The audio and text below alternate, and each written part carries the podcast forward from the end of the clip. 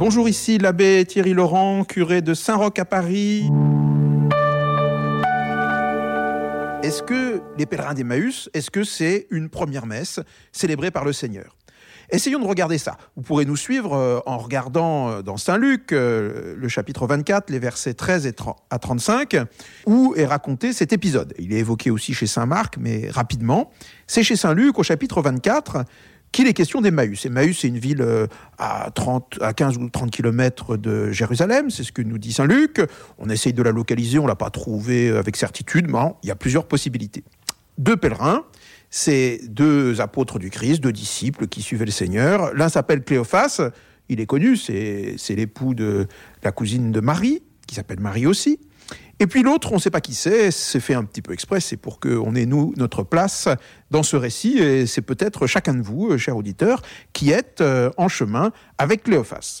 Et puis, il va y avoir une apparition du Seigneur. Une apparition, euh, c'est le dimanche de la résurrection, c'est la quatrième de la journée, il y en aura cinq dans la journée. Hein. La première apparition, c'est pour Marie-Madeleine, la deuxième, c'est pour les trois saintes femmes euh, qui sont au tombeau, euh, la troisième, c'est pour Saint-Pierre, euh, la quatrième, c'est celle d'Emmaüs, et puis la cinquième, c'est celle aux apôtres rassemblés chez eux dans le cénacle le soir.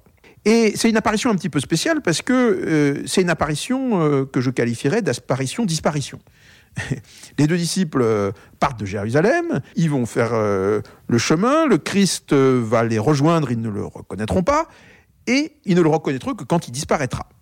Alors, ils vont le reconnaître au moment où, justement, il va rompre le pain, la fraction du pain, qui est un des noms qui est donné dans toute l'Antiquité chrétienne pour désigner la Sainte Messe, c'est-à-dire le moment où, après la consécration, on rompt le pain et qu'on le partage.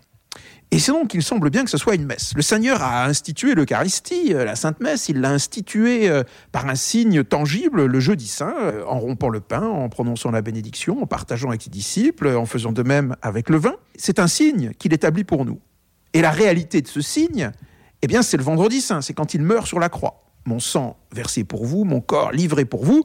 Ce qu'il a dit le jeudi, il le fait le vendredi. Et donc la messe, c'est à la fois le signe du jeudi et la réalité du vendredi. Et si nous pouvons la célébrer, c'est parce que le Christ est ressuscité. Donc, toute la question de sa résurrection et de cette apparition aux pèlerins d'Emmaüs, est-ce que c'est la première messe? Alors je me suis demandé, en lisant ce texte, si on ne pourrait pas le lire en y retrouvant euh, tout simplement le déroulé de la messe. C'est pas complètement impossible. Bien sûr, je vais faire une lecture euh, un peu spirituelle et qui pourrait être contestable, mais relisez ce texte et regardez donc euh, comment se déroule une messe les pèlerins euh, se mettent en route. C'est-à-dire qu'ils euh, vont quelque part. Ils ne savent encore pas très bien où, puisqu'ils s'en vont.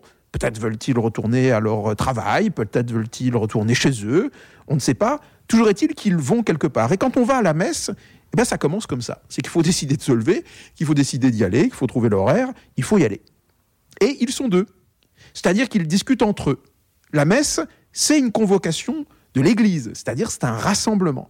On y va on peut y aller chacun de son côté, mais on n'y va pas seul, c'est-à-dire qu'on y va pour se retrouver. D'où l'importance d'assister à la messe d'une manière euh, réelle, présentielle comme on dit aujourd'hui, d'y être ensemble. C'est ça la convocation de l'Église. Alors Jésus s'approche d'eux. Jésus s'approche d'eux et ils ne le reconnaissent pas. En fait, nous non plus. Nous, on croit toujours qu'on va trouver Jésus d'une manière ou d'une autre et c'est lui qui s'approche de nous. Il faut être attentif. Euh, Dieu nous rejoint d'une manière ou d'une autre sur notre chemin et particulièrement quand on cherche à aller vers lui de manière bien difficile parfois, mais c'est lui qui s'approche. Et qu'est-ce qu'ils font ces deux disciples? Eh bien, ils discutent et puis ils s'en ouvrent au Seigneur qui est avec eux, euh, sans savoir que c'est lui. Et puis ils, vont se lamenter, c'est-à-dire que ils vont pleurer, ils vont pleurer sur leur petitesse, pleurer sur le, ce qui a été raté, pleurer sur euh, une expérience euh, qui leur semble euh, terminée. Bref, c'est le confiteor. C'est le confiteor du début de la messe. On reconnaît que toute notre vie, bah, c'est pas exactement comme ça aurait pu être. C'est pas parfait, c'est pas comme on aurait pu l'espérer. C'est peut-être le confiteor du début de la messe. Et puis, ils en arrivent à, à dire leur profond désespoir. Ils disent bah, nous, nous qui pensions qu'il allait rétablir la royauté en Israël. Voilà. Nous n'avons rien compris. Dieu, prend-nous en pitié. Hein? prends-nous en pitié parce que on, comprend rien. Hein? C'est le Kyrie, euh, Kyrie eleison, Christ eleison du, du début de cette première partie de la messe. Hein? Et puis, euh, les disciples, tout malheureux qu'ils sont, tout affolés euh, peut-être dans leur espérance qu'ils sont, ils vont émettre un credo. Alors là, il faut être honnête, j'ai l'impression qu'il y a un petit désordre par rapport à la messe qu'on vit d'habitude. C'est d'abord le credo. Ils disent, bah voilà, hein, euh, un prophète, il est mort, les femmes ont dit qu'il était ressuscité, le tombeau était vide. Bah, c'est le kérigme. C'est le kérigme du début de l'Église. Le Christ est venu, il a vécu parmi nous, il est mort, il est ressuscité. Sans le savoir, même s'ils ont l'impression de ne pas y croire complètement, bah, c'est le credo qu'ils sont en train de dire hein, à ce moment-là. Vous voyez, c'est important pour nous parce que nous, parfois, on dit le credo, puis j'ai déjà eu des gens qui me disent Ah, oh, vous savez, mon père, on je suis pas sûr de tout comprendre ou d'arriver à croire exactement tous les mots, bah c'est pas très grave parce que eux non plus. Vous voyez cette première proclamation du, du credo, euh, si je tire un peu, mais c'est un peu ça quand même. Euh, bah, ils n'avaient pas l'impression d'y croire complètement à fond, mais ils sont allés quand même. Et puis c'est là où c'est pas tout à fait dans l'ordre de la messe, mais on va retrouver le Seigneur va leur expliquer les Écritures, c'est-à-dire il va leur rappeler, il va leur rappeler l'Écriture et puis il va leur expliquer pourquoi ça le concerne. Et puis, euh, c'est osé, hein, ce que dit Saint Luc dans son évangile. Il dit, il leur expliqua toute l'écriture. Hein, et en quoi cela s'appliquait. Eh ben, c'est ce que l'on fait quand nous, on entend euh, la parole de l'Ancien Testament, euh, puis les psaumes, puis une lecture du Nouveau Testament, puis l'évangile et l'homélie. Qui est une explication de ce qui se passe. Enfin, ils vont reconnaître que c'est ça hein, la gloire du Seigneur le Seigneur entre, euh, reste avec nous, Seigneur, ils ont peur qu'il s'en aille, c'est la porte de la foi. Nous aussi, hein, dans le temps, euh, nous, on renvoyait les catéchumènes après le credo, après cette partie-là, après avoir expliqué l'écriture, proclamé l'écriture, expliqué, dit le credo, bah, on renvoyait les catéchumènes, c'est-à-dire ceux qui n'étaient pas encore baptisés, au sein les choses saintes. Les orthodoxes ferment les portes à ce moment-là du sanctuaire. Eh bien, c'est l'acte de foi qu'il faut faire pour entrer maintenant dans la messe. Hein. Jusque-là, vous pouvez inviter n'importe qui, tout le monde peut comprendre ce qui se passe reconnaître qu'on est pécheur, euh, demander à Dieu son aide, euh, écouter l'écriture, écouter son explication. Maintenant, il faut vraiment la foi pour entrer dans ce qui suit. Euh, reste avec nous, Seigneur. Dites-le peut-être la prochaine fois quand vous direz votre credo à la fin, eh ben, avant d'entrer dans l'offertoire, reste avec nous.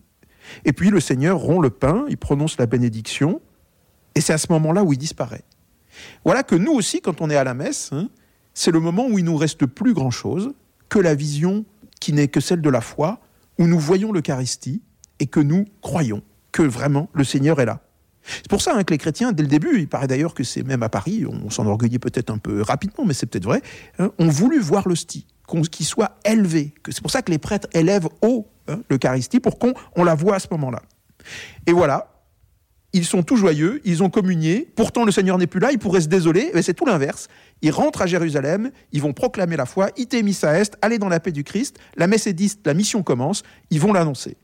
Voilà comment on pourrait regarder euh, ce texte de Saint Luc et de cette première apparition comme peut-être la première messe célébrée par le Seigneur lui-même, la première messe euh, non pas celle qu'il a instituée, mais celle qui peut de nouveau se rendre présente jusqu'à la fin du monde, celle que nous, nous célébrons